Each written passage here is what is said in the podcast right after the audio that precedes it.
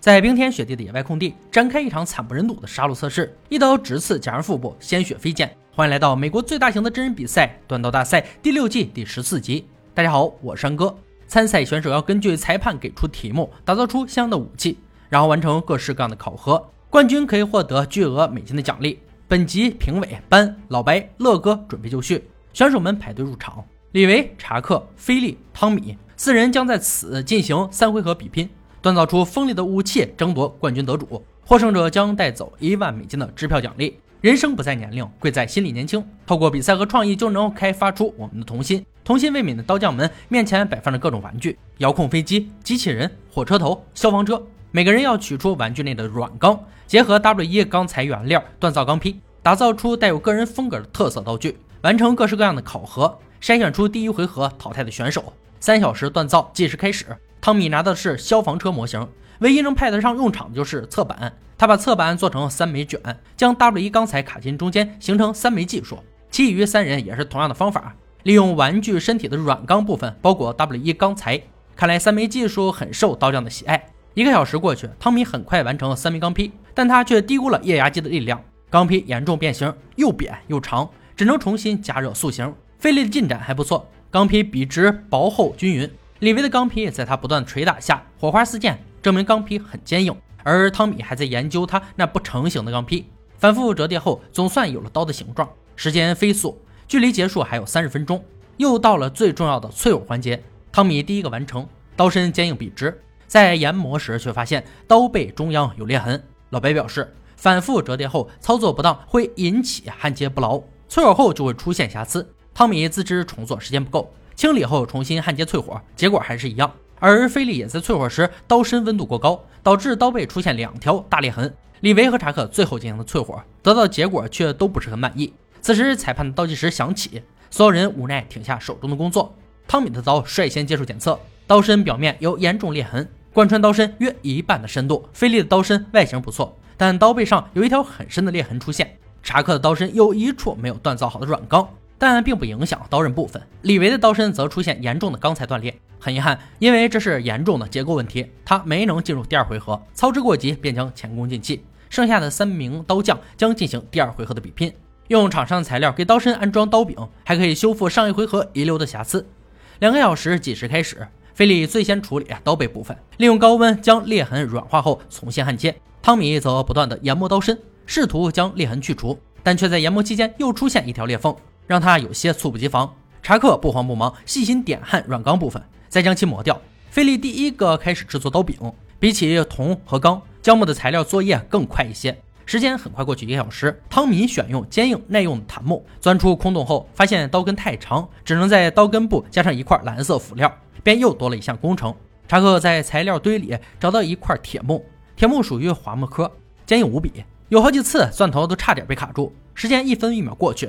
评委组都为他捏把汗，时间还剩十分钟，查克开始惊慌失措，慌乱中不慎割伤自己的手指，鲜血止不住的流出。裁判和医护人员迅速上前查看情况。节目组录制百集以来，今天是首次宣布停止计时，可想而知受伤的严重性。裁判提议让他提前退赛去处理伤口，但作为资深老刀匠的查克坚持完成任务。简单包扎过后，便重回赛场，所有人为他加油打气。时间到。查克赶紧去缝合了伤口，随后便回到场上接受检测。首先由班砍剁钢制玩具车测试伤害度，汤米先上，班奋力挥砍下前三刀没问题，最后一刀刀身却一分为二，剑尖也严重受损，并断掉一部分，显然之前的裂痕没有修补完美。接着是菲利自刀砍剁玩具车，出现凹陷，刀身整体结构完整，但刀刃出现锯口状缺口。最后轮到查克，他的刀有严重的问题，时间关系导致刀柄没有涂抹粘合剂。刀身无法固定，安全起见，决定终止测试。但他带伤上阵，绝不放弃的刀匠精神，是所有人都为之钦佩的。赶快去好好处理一下伤口吧。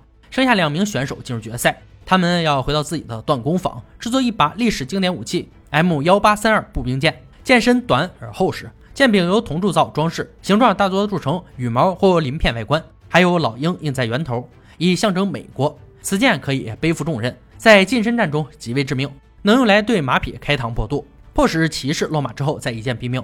选手要用为期四天的时间制作出这把长十九至二十一寸、双刃，并且两面都有三个凹槽，剑柄和圆头都是龙鳞设计的武器。回到工作坊第一天，菲利就挑选出大马士革钢做钢坯，加热后拧成麻花状，让刀身纹路更加美观。一天时间就完成了刀身。汤米这边选用汽车钢板弹簧作为材料，给钢坯塑形，选用八磅大锤手动锤击，可以让钢坯坚硬紧实。第二天，菲利开始制作刀柄和护手，铸铜模具选用含有铁质的陶土，塑形后再用电烙笔在陶土上琢刻龙鳞。汤米在第三天完成了剑身的凹槽和淬火，随后开始锻造护手和圆头，材料选用圆形软钢，锤打出的形状后拼接在一起，看起来还不错。一切都很顺利，却在研磨刀身时，刀刃触碰到研磨皮带出现卷边，只能逆来顺受重新研磨。第四天，菲利要完成刀柄铸铜，首先将塑形的陶土埋进紧实的铸砂中，捶打按压紧实，使模具成型，再将高温融化的铜水倒入定型的铸砂中，冷却后便得到一块完整的铜手柄。精心研磨并抛光后，与剑身组装，一把完美的步兵剑便大功告成。汤米选用坚硬的木料做刀柄，刀根加热后将木料烧穿，组装好圆头和护手，最后完成龙鳞的雕琢。四天时间结束，两位刀匠并没有回到赛场。而是带着武器来到了外景场地测试，两把武器的外观相差悬殊，貌似买家和卖家的差距，谁的武器更胜一筹？角逐见分晓。首先是场内场外都不能少的杀戮测试，由乐哥劈砍单刀假人测试，约翰的武器率先登场。